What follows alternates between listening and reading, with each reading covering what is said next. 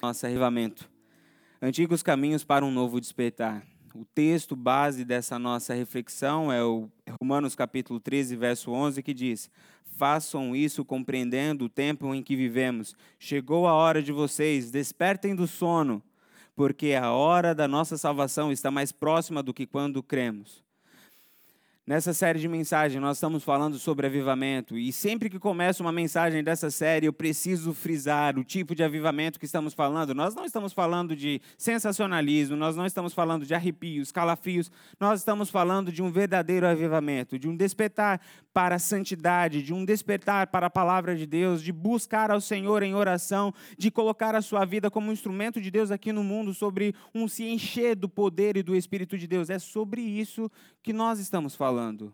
É sobre este empoderamento, é sobre esta realidade que nós estamos conversando nessa série. Nós começamos falando sobre, em primeiro lugar, a importância do avivamento. E vimos que o, o avivamento é importante para nós resistirmos, permanecermos e também para avançarmos. Resistimos o ataque do mal, nós avançamos na proclamação do evangelho e permanecermos, fazer com que o evangelho toque também as nossas futuras gerações.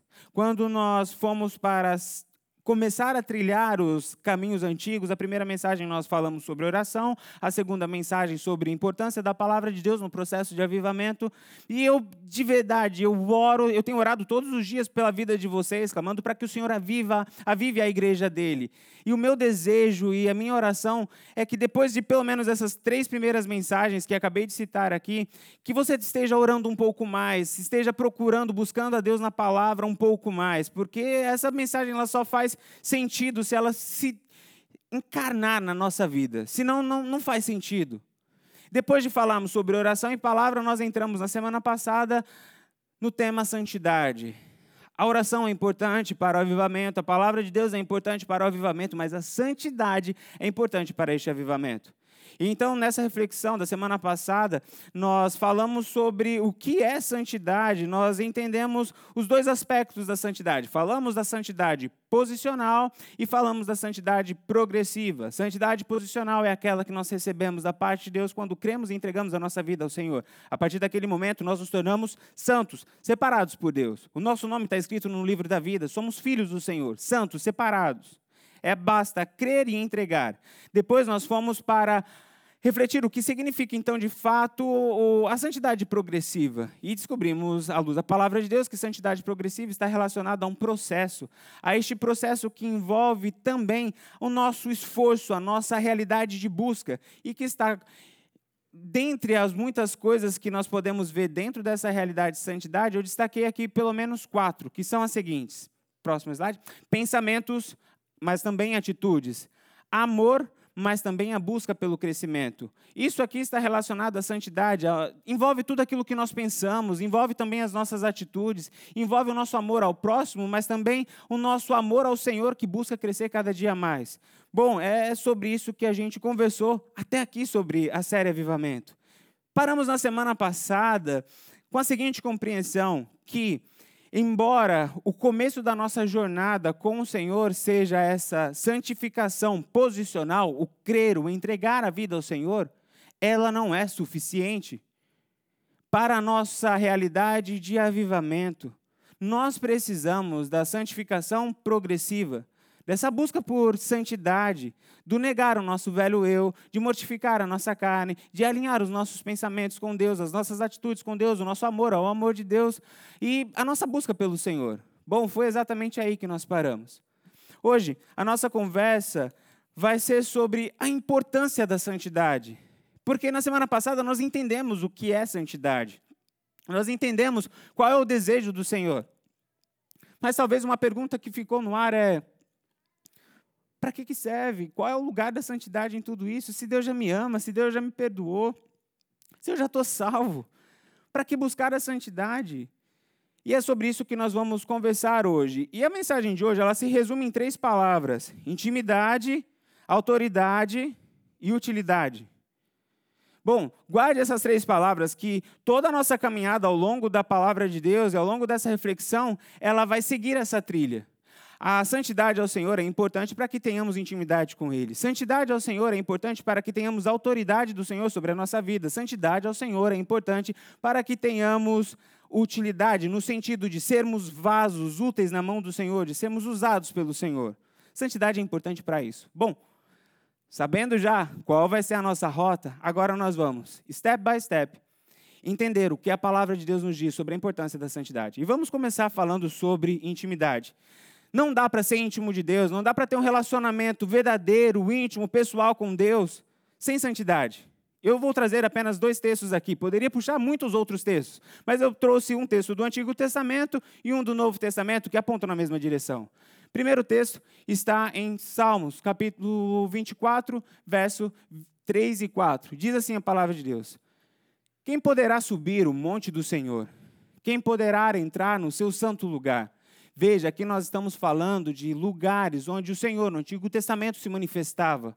Lugar onde aqueles que entravam nele tinham essa realidade de contemplar a glória do Senhor. Estava para além da realidade do arraial de Israel, um relacionamento distante. Não, era aquele que subia no monte, era ali era Moisés, que ao subir no monte recebeu as tábuas da lei, teve esse encontro com o Senhor de uma maneira especial e sobrenatural. Lugar santo era o lugar que apenas os sacerdotes adentravam. Quem poderá ter este acesso, essa intimidade com o Senhor? A palavra de Deus responde dizendo: aquele que tem mãos limpas e coração puro que não recorre aos ídolos, nem jura por deuses falsos. O Antigo Testamento nos aponta para essa direção. Pastor, mas isso é o Antigo Testamento? Jesus não tinha vindo ainda. Depois é o período da graça. Bom, vamos ver o que o Novo Testamento então nos diz. Hebreus capítulo 12, verso 14. Esforcem-se, é luta, é aquilo que Paulo fala, eu aplico socos no meu próprio corpo, é, é mortificar a carne. Esforcem-se para viver em paz com todos e para serem santos. Sem santidade, ninguém verá o Senhor. Veja, tanto o Antigo Testamento quanto o Novo Testamento nos apontam para a mesma direção. Não dá para ter intimidade com o Senhor em vida de pecado. Essa realidade coloca para nós um grande paradoxo. Paradoxo, uma forma de explicar o que é um paradoxo é são verdades que são difíceis de ser conciliadas, elas parecem que são até contraditórias. Mas, na verdade, o que nós temos ali é apenas uma complexidade na compreensão. Essa realidade nos fala de a impossibilidade de Deus estabelecer contato conosco quando estamos em uma vida de pecado. Mas nós temos em nossa fé uma outra crença, uma outra verdade que nos acompanha. Nós cremos que Deus é onipresente, Ele está em todos os lugares. E quando nós olhamos para este texto, nós adicionamos a essa verdade, que Deus está em todos os lugares, uma outra verdade. Que, embora Deus está em todos os lugares, Ele não está com todo mundo. Ele é onipresente, mas Ele é santo. Deus está em todos os lugares, mas Ele não está com todo mundo. E para que isso fosse desenhado para a gente entender que ele não coabita com o pecado, ele usou o próprio filho para deixar isso claro para nós. Quando nós vemos Jesus sendo crucificado, uma das frases que chama a minha atenção é Jesus gritando na cruz: Deus meu, Deus meu, por que me desamparastes? Espera aí. Por que Deus deixou Jesus naquele momento sozinho? Porque a relação foi quebrada. Porque naquele momento os nossos pecados caíram sobre os ombros de Jesus. E como nós vemos em toda a palavra de Deus, a única coisa que pode nos separar dessa realidade de comunhão com o Senhor são os nossos pecados. Não dá para pensarmos em ter comunhão, intimidade com o Senhor e aí carregar no outro bolso o nosso pecadinho de estimação essas coisas não, são inconciliáveis. Ou nós declaramos guerra contra o pecado e vivemos em santidade e intimidade, ou nós nos lançamos ao nosso pecado. Isso não significa que nós só conseguiremos ter intimidade com Deus quando nós formos perfeitos. Não é sobre isso que eu estou falando. Mas eu estou falando sobre essa atitude de conformidade com o pecado. Essa atitude de aceitar, de está tudo bem, é só um pecadinho. Este tipo de posicionamento é o que o Senhor repugna, é o pecado que se instala, é aquilo que virou hábito, aquilo que está caminhando comigo, eu digo tudo bem. A palavra de Deus deixa claro para nós que não dá, não dá para viver em pecado e ter intimidade com Deus. Tem uma frase de John Wesley que diz o seguinte: a conversão tira o cristão do mundo, mas a santificação tira o mundo do cristão. Veja, Deus, para que Ele tenha espaço no nosso coração, na nossa vida, para atuar, para transformar, para libertar, nós precisamos nos esvaziar deste mundo. Quanto mais vazio destes pecados, destes pensamentos, dessas atitudes, deste falta, dessa falta de amor nós estivermos, quanto mais vazios deste mundo, que estamos chamando de mundo, nós estivermos, mais cheios de Deus nós vamos estar. A santificação posicional, ela tira o cristão do mundo.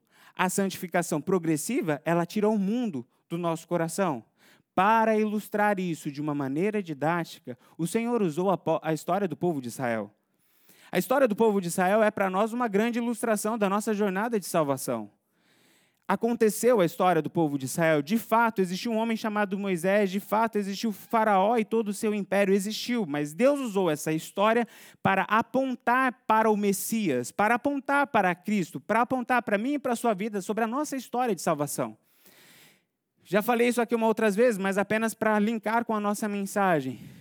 Dentro da teologia bíblica, nós entendemos que o Egito e o Faraó representam todo o império do mal. A terra prometida representa as promessas do Senhor para a nossa vida, representa também a nova Canaã, o céu onde vamos morar com o Senhor, as promessas do Senhor para a nossa vida. Mas entre Egito e terra prometida existe um lugar chamado deserto.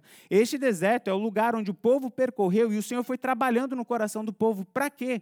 Para tirar o Egito do coração do povo. O Senhor demorou mais ou menos um ano para tirar o povo do Egito. Mais ou menos um ano, com as pragas, as conversas de Moisés com o faraó, mais ou menos aquele processo todo durou um ano para tirar o povo do Egito. E quanto tempo Deus demorou para tirar o Egito do coração do povo? 40 anos. É isso. E sabe por que Deus fez isso na história? Porque ele sabia que colocar o povo de Israel na terra prometida com o coração no Egito ia fazer com que o povo transformasse terra de promessa em cativeiro. E essa realidade, essa verdade, fala sobre a nossa vida, fala sobre a nossa intimidade, fala sobre a nossa realidade caminhada com Deus. Sabe, não dá para nós focarmos apenas nas promessas de Deus, apenas nas bênçãos de Deus e pensar que é, é, tudo sobre isso. Não, nosso relacionamento com Deus está acima das promessas e das bênçãos de Deus. Porque veja, o foco do Senhor para a nossa vida, o foco do Senhor para o nosso coração, não é apenas nos levar para uma terra prometida, mas é tirar também o Egito do nosso coração, porque Ele sabe que se nós desfrutarmos, tivermos acesso às promessas dele com o coração banhado de pecado, nós vamos transformar as promessas em maldições. Muitas vezes a gente foca na terra prometida, no carro prometido, na conquista prometida, e muitas vezes nós nos esquecemos que tudo isso não vale nada sem Deus. Porque terra prometida sem Deus se torna cativeiro, conquista sem Deus se torna sofrimento, e, e todos os recursos que a gente pode ter, e até a família sem Deus se torna dor, é, é isso. A intimidade com Deus é um elemento crucial na nossa caminhada, ele é importante para nós. E não dá para pensarmos que vamos ter intimidade com Deus vivendo em pecado. Esse ponto é, é importante para nós. Temos como que uma estaca no nosso coração. A realidade da intimidade com Deus é o nosso bem mais precioso. Um dos salmos mais conhecidos é o Salmo 23. E quando a gente lê o Salmo 23, muitas vezes a gente foca nos passos verdejantes, nas águas tranquilas e na mesa preparada na frente dos nossos inimigos. Né? A gente lê o Salmo 23 procurando essa parte no texto. Ainda que eu ande pelo vale da sombra da morte, não terei mal algum, porque o Senhor está comigo. Guia-me pelos pastos verdejantes, as águas tranquilas. Prepara-me uma mesa na presença dos meus inimigos. Aqui a gente dá uma pausa, a gente coloca uma voz mais forte, porque isso aqui é a promessa de Deus. Mas veja, o ponto principal no Salmo 23 não é a, os pastos verdejantes, não são as águas tranquilas e muito menos a mesa na frente dos inimigos. Existe tudo isso no Salmo 23, mas o ponto mais importante no Salmo 23 é o pastor. Ouça o Salmo 23 procurando o pastor no Salmo, e você vai ver que ele aparece muito mais vezes, até do que os passos, das águas e a mesa. O Senhor é o meu pastor, de nada terei falta. Em verdes pastagens, ele me faz repousar. Ele me conduz às águas tranquilas. Ele me restaura o vigor. Ele guia-me nas veredas da justiça por amor ao seu nome. Mesmo quando eu andar por vale de trevas e mortes, eu não terei mal algum, porque ele está comigo. A tua vara, o teu cajado me protegem. Preparas, tu, Deus, o Senhor, o pastor, preparas um banquete para mim à vista dos, dos, meus inimigos. Tu me honras, ungindo a minha cabeça com óleo, fazendo transbordar o meu cálice. Eu sei que a bondade e a fidelidade me seguirão todos os dias da minha vida e voltarei à casa do Senhor enquanto eu viver. O mais importante do Salmo 23 não, é, não são os passos verdejantes, não são as águas tranquilas, não é a mesa preparada na frente dos inimigos, mas sim é o Senhor. Porque eu dei essa volta toda para que a gente se conscientize de uma vez por todas que o mais importante na nossa vida é o Senhor. Por isso que a palavra de Deus vai dizer, resumir todos os mandamentos, amarás o Senhor teu Deus sobre todas as coisas. O mais importante não é o passo que você está procurando, não é a água tranquila que você está procurando, nem a vingança dos seus inimigos. Não, o que é mais importante na nossa caminhada é a intimidade com Deus, porque se nós não tivermos essa intimidade com Deus, nós podemos até entrar em uma terra prometida e nós vamos transformar essa terra prometida em lugar de cativeiro. Quantos aqui não pensaram que quando mudasse para os Estados Unidos, aí sim estaria pisando na terra prometida e teria uma vida boa de verdade? Quantas vezes eu abri a porta desse gabinete e recebi pessoas dizendo que estavam vivendo na terra prometida um lugar de de inferno. Quantos vieram para cá para salvar a sua família, para dar um futuro melhor, mas chegaram aqui pelo fato de terem esquecido de Deus, transformaram o lugar que era para ser lugar de amor em lugar de dor. O que eu quero dizer para você é isso, que você precisa de Deus e não dá para você pensar em uma realidade de promessa, uma realidade de vida, vida em abundância, sem a realidade de Deus.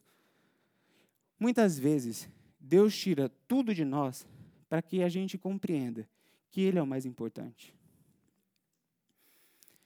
Quando nós falamos de santidade, nós não estamos falando de santidade para receber bênção.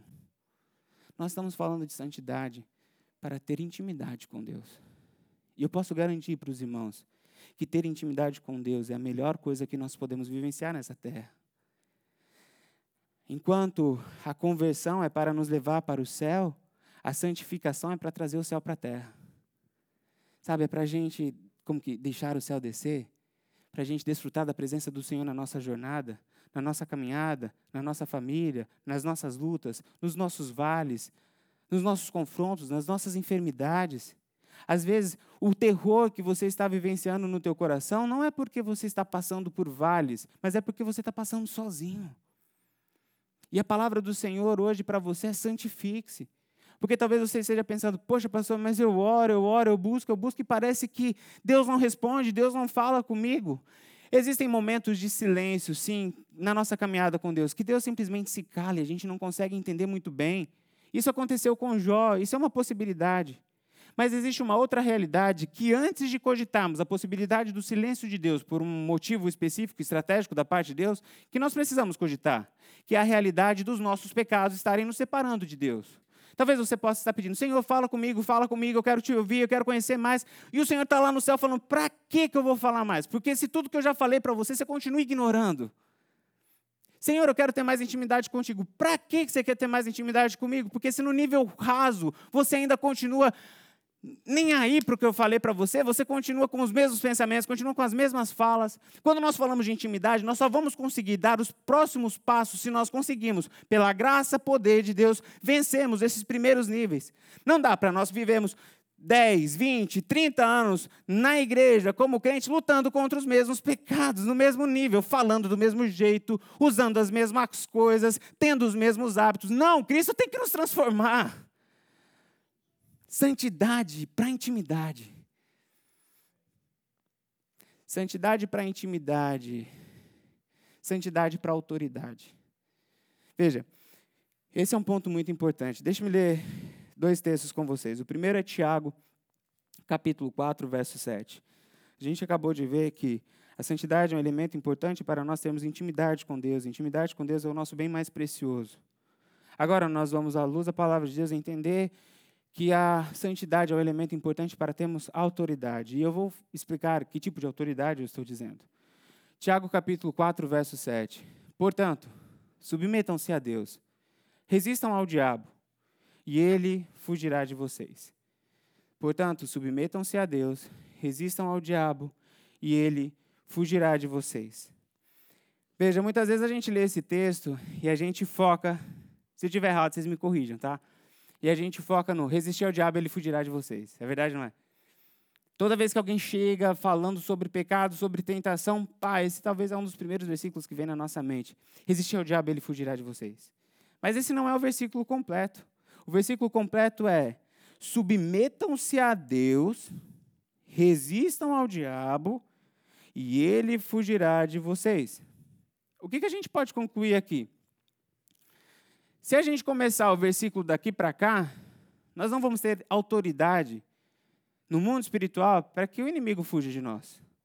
Porque não é sobre as nossas forças, não é porque o diabo tenta, tenta, tenta e fala: não, esse eu não vou conseguir derrubar, deixa eu ir embora que eu tenho mais o que fazer. Não é assim que acontece. O versículo todo é: primeiro, submetam-se a Deus. Porque quando nós nos submetemos a Deus, então nós conseguimos resistir ao diabo. E porque resistimos ao diabo, então ele foge de nós. Essa é a lógica. Primeiro nós resistimos ao, primeiro nós submetemos ao Senhor, depois nós resistimos ao pecado e então o diabo foge de nós. Primeiro submissão, primeiro santidade. Primeiro eu olho para o Senhor, para a palavra do Senhor e falo: Senhor, o que tu queres de mim? Qual é a tua vontade para a minha vida, para os meus pensamentos, para o meu casamento, para, os meus hábitos, para os meus negócios? Submissão. Depois que eu ouvi o Senhor, o que Ele tem a me dizer, eu vou para a minha vida e sou tentado, e ali eu consigo resistir. E pelo poder da palavra de Deus, a submissão que eu tenho diante do Senhor, o inimigo foge de mim. Vamos para o Antigo Testamento agora. Nós vamos para o texto de. Não, Novo Testamento, Atos capítulo 19, verso 13 e 16. Este texto mostra para nós uma verdade que aponta na mesma direção, porém com um exemplo negativo. Vocês já devem conhecer essa história daqueles homens que foram expulsar um demônio, apanharam e fugiram pelados. Essa é a história.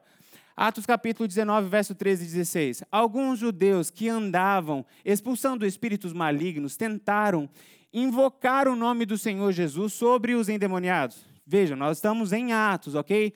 Pentecostes já tinha acontecido, o Espírito Santo de Deus já tinha descido, Jesus já tinha morrido, ressuscitado. É neste momento.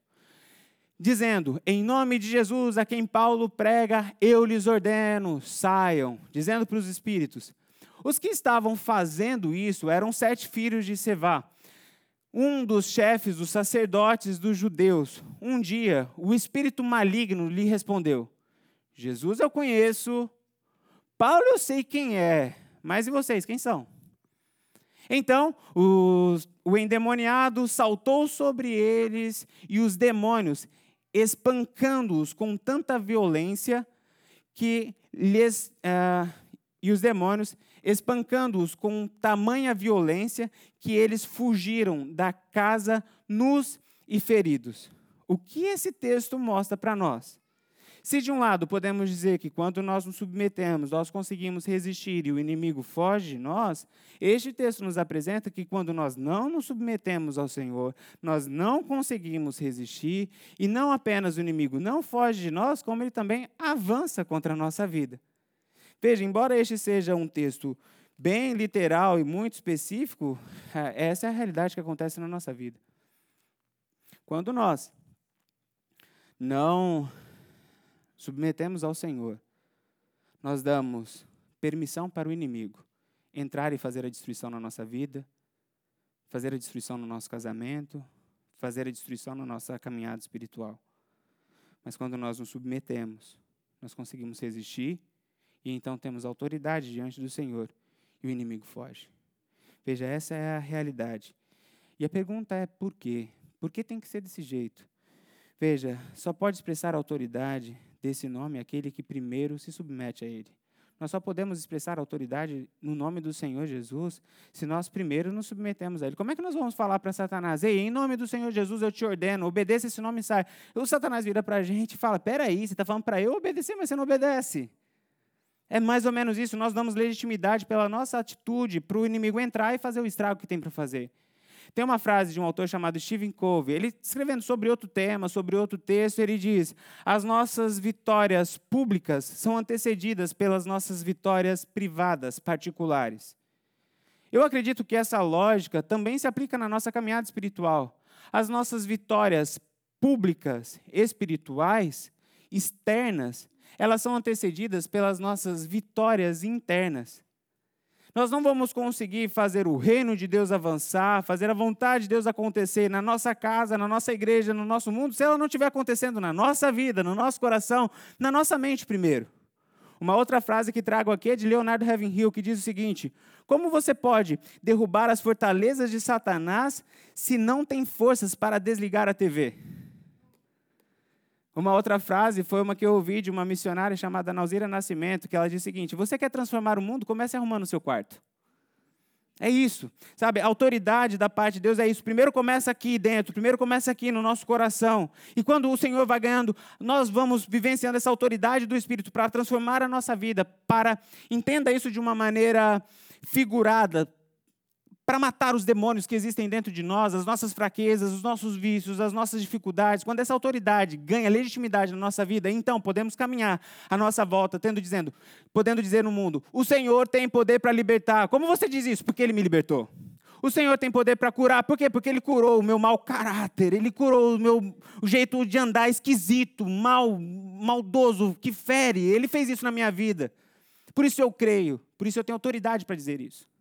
Quando nós olhamos para a vida de Jesus, nós vemos que ah, existe uma lógica que é apresentada ali. Jesus começou seu ministério com 30 anos. Essa é a idade que Jesus começou seu ministério público. Embora com 12 anos ele já estava ensinando os mestres, mas há um silêncio sobre a infância e juventude de Jesus e apenas com 30 anos começa a vida adulta de Jesus. Primeiras páginas do ministério público de Jesus, quais são? Primeiro, Jesus se batizando. Depois que ele se batiza, ele vai para o deserto para ser tentado. Até esse momento, nós não vemos Jesus ensinando de uma maneira ministerial, apresentada no ministério público de Jesus, não vemos Jesus confrontando, não vemos Jesus libertando, não vemos Jesus fazendo milagres.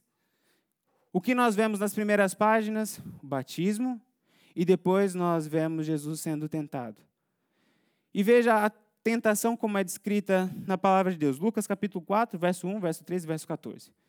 Jesus, cheio do Espírito Santo, voltou do Jordão, ele tinha sido batizado, e foi levado pelo Espírito ao deserto. Tendo terminado, verso 13, tendo terminado todas essas tentações, o diabo o deixou até a ocasião oportuna. Verso 14, Jesus voltou para a Galiléia no poder do Espírito, e por toda aquela região se espalhou a sua fama. Veja o que a história de Jesus está nos dizendo. Primeira, primeiro passo de Jesus, submissão. Submissão ao batismo, olha, é, compete que eu faça isso, essa é a vontade do Pai. Submissão, ele foi levado pelo Espírito Santo. Submissão. Depois, resistência. Tendo terminado todas essas tentações, o diabo o deixou até a ocasião oportuna. Ele foi tentado em todas as coisas, mas ele não pecou. Submissão, resistência e o diabo fugiu. Então o diabo fugiu. Então ele fugirá de vós. Submetam-se a Deus, resistam ao diabo e ele fugirá de vós. E depois disso, autoridade do Senhor. Jesus voltou para Galiléia no poder do Espírito. Veja o detalhe deste texto. Ele chega para ser tentado cheio do Espírito Santo, mas depois da tentação ele sai cheio do poder do Espírito. Veja, a autoridade ela é antecedida pela santidade. Nós clamamos por poder, queremos ver o Senhor mover a nossa vida de uma maneira sobrenatural, queremos ver o Senhor ministrando através da nossa vida, usando os nossos dons, mas nós não podemos esquecer que não dá para ter autoridade sem, sem santidade. Essa é a palavra de Deus para a minha vida e para a sua vida se nós queremos declarar que o Senhor é o Senhor da nossa casa, se queremos declarar a vitória espiritual sobre a vida dos nossos filhos, repreendendo toda a investida de Satanás sobre os nossos filhos, sobre a nossa família, se queremos viver aquilo que o Senhor tem para nós, nós não podemos esquecer que a autoridade só é dada quando nós vivemos em santidade. Santidade, intimidade, santidade, autoridade, santidade, utilidade. Nós queremos ser usados por Deus. Isso faz parte do processo de avivamento. E eu quero ler três textos aqui que deixam bem claro para nós que para sermos usados por Deus, a santidade é um pré-requisito indispensável. Às vezes a gente não pensa muito sobre isso. Às vezes a gente, a pergunta é, eu quero servir a Deus, mas eu não sei qual é o meu dom. Tem um teste vocacional na igreja? Ah, eu não sei o que eu faço bem. Sabe, eu até gosto de fazer isso, mas sabe, eu não falo muito bem, eu não toco muito bem, eu acho que eu não tenho dom. Meus irmãos, ser usado por Deus não tem a ver com a sua capacidade, não tem a ver com a sua habilidade, não tem a ver com aquilo que você é bom. Não é isso. Deixa eu ler três textos que vão deixar isso muito claro para nós. Primeiro texto, Êxodo capítulo 28, verso 36 e 38. Farás também uma lâmina de ouro puro e nela gravarás a maneira de a, a maneira de gravuras de sínteses, sinetes, sinetes. Santidade ao Senhor. Atalaás com um cordão de estofo azul, de maneira que esteja na mitra, bem na frente da mitra estará.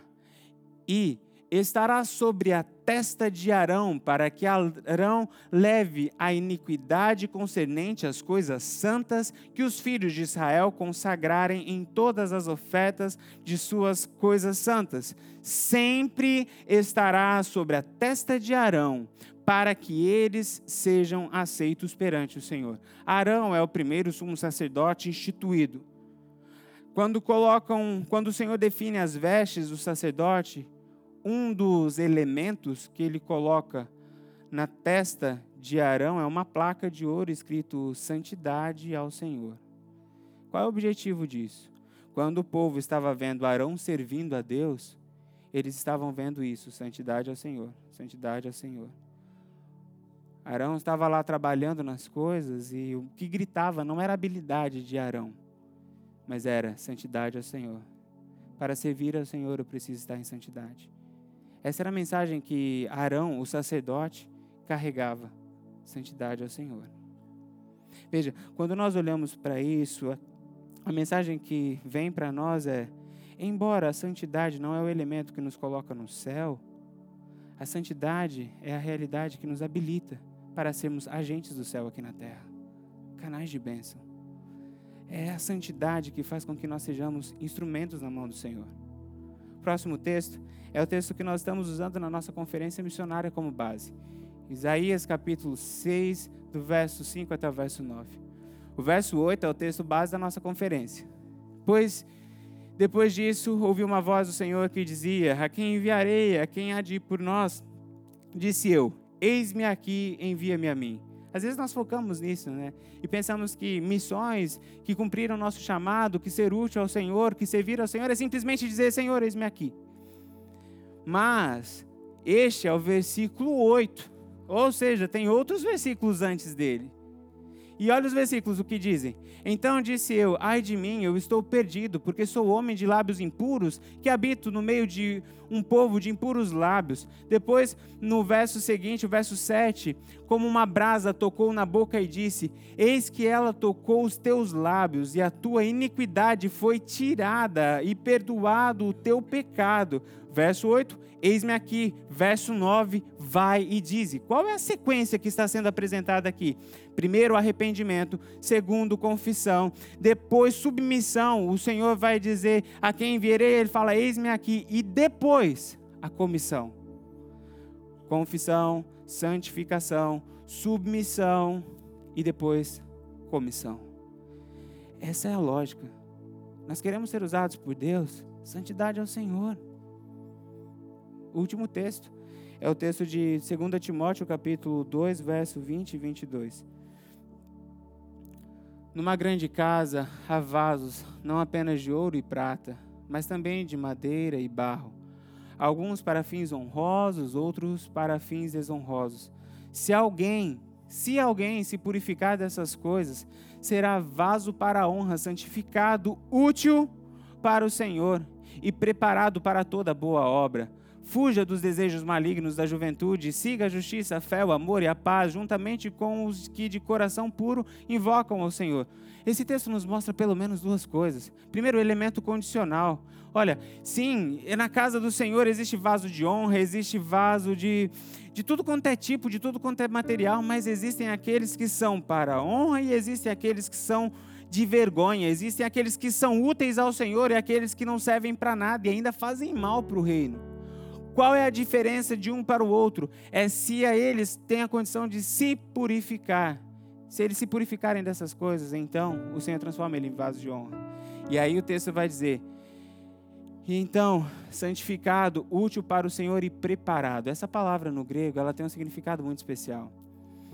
Essa palavra ela significa no grego tornar pronto, fazer preparação necessária.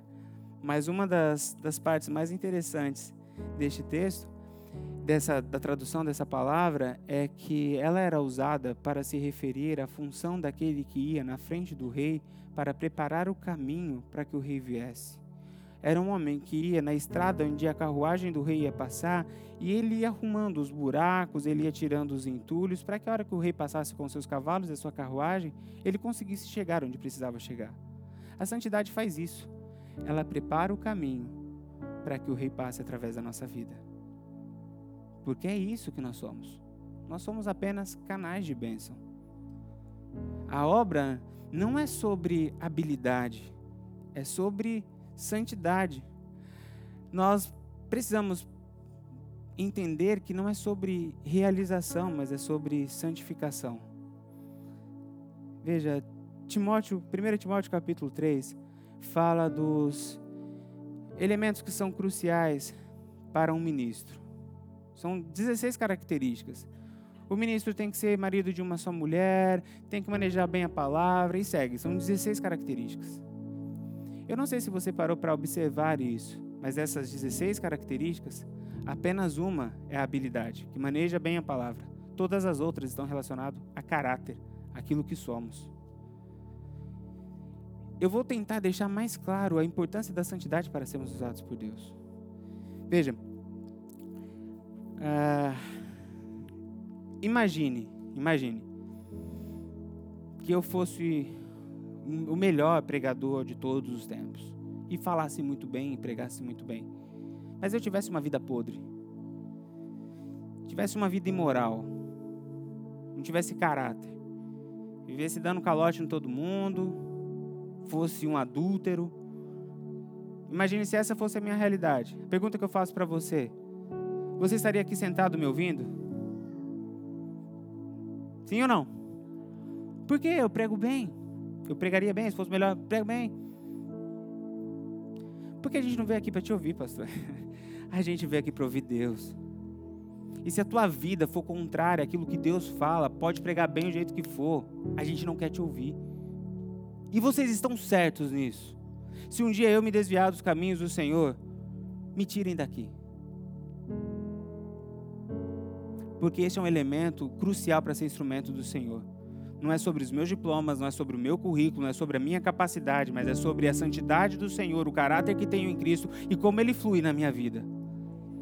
Isso é verdade sobre a minha vida. É um grande privilégio ser pastor, isso é uma honra, mas é uma responsabilidade. E essa é uma responsabilidade que eu tenho que honrar. Eu tenho que ser santo. Eu tenho que carregar na minha vida, na minha testa, santidade ao Senhor. Quando eu estou andando no meio da igreja, a forma como eu me relaciono com os membros tem de ser santidade ao Senhor. A forma como eu me relaciono com Jéssica tem que gritar santidade ao Senhor. A forma como eu faço meus negócios, a forma como eu cuido, tem que gritar santidade ao Senhor. Por quê? Porque eu sou ministro do Evangelho, eu sou instrumento do Senhor. Mas isso não é só sobre mim, isso é sobre vocês também. Porque vocês são os pastores dentro da casa de vocês. Porque vocês são os pastores dentro dos trabalhos de vocês. A vida de vocês tem que gritar santidade ao Senhor. Porque o reino de Deus não é sobre a nossa capacidade, mas é sobre santidade. O Senhor não precisa dos nossos recursos para multiplicar pães e peixes, para alimentar o povo. Com cinco pães e dois peixinhos, ele, ele multiplica, ele alimenta todo mundo. Ele não precisa da, da nossa capacidade de engenharia para abrir o mar. Ele simplesmente com um toque abre o mar. O Senhor não precisa da nossa habilidade, da nossa força, do nosso conhecimento para matar gigantes. Ele pegou um menino, um adolescente, com fundo e matou gigantes. Porque não é sobre nós, não é sobre a nossa capacidade, mas é o que ele faz através de nós. É essa realidade de santidade que nós precisamos ter na nossa mente. Deus quer usar a sua vida, e não é sobre a sua capacidade, não é sobre seu, a sua forma boa de fazer as coisas, mas é sobre o que Deus quer fazer através de você. Você tem um dom. O Senhor colocou você no lugar onde você está porque Ele quer usar a sua vida, mas sem santidade, você não será instrumento útil, você vai ser instrumento de vergonha, além de não ajudar, você vai atrapalhar. Santidade ao Senhor é o elemento indispensável para sermos instrumentos na mão do Senhor. Santidade ao Senhor. Para intimidade, para autoridade, para utilidade. Eu quero terminar essa mensagem dizendo para você que o Senhor trouxe cada um de nós aqui porque Ele tem planos de vida e não de morte. Porque Ele sim quer ter conversas profundas, íntimas, cuidar de dores que talvez os médicos não conseguiram cuidar, problemas no seu caráter que talvez você tentou com a sua vida toda sozinho, não conseguiu. A intimidade com o Senhor é que vai cuidar disso. Ele te trouxe aqui para dizer para você, filho, eu quero ter um relacionamento pessoal e íntimo contigo. Ele te trouxe aqui para dizer, filho, chega de derrota. No campo espiritual, na tua família, na tua história, na tua caminhada, chega. Eu sou o Deus que venceu.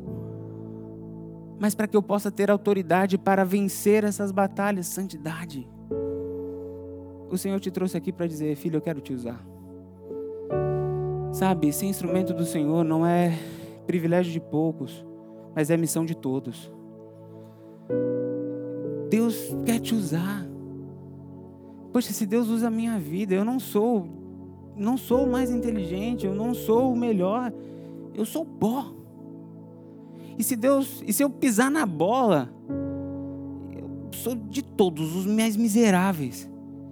É a graça de Deus que me coloca em pé, a graça de Deus que, que me usa. E eu quero dizer que Deus quer usar a sua vida. Você foi chamado para servir, você foi chamado para ser filho, você foi chamado para ser instrumento. Não se conforme com nada menos do que isso. Santidade ao Senhor. O que está errado, o que precisa ser tirado, o que precisa ser combatido dentro de você, santidade ao Senhor. Lute, confronte, abandone santidade ao Senhor, para ter intimidade, autoridade e utilidade.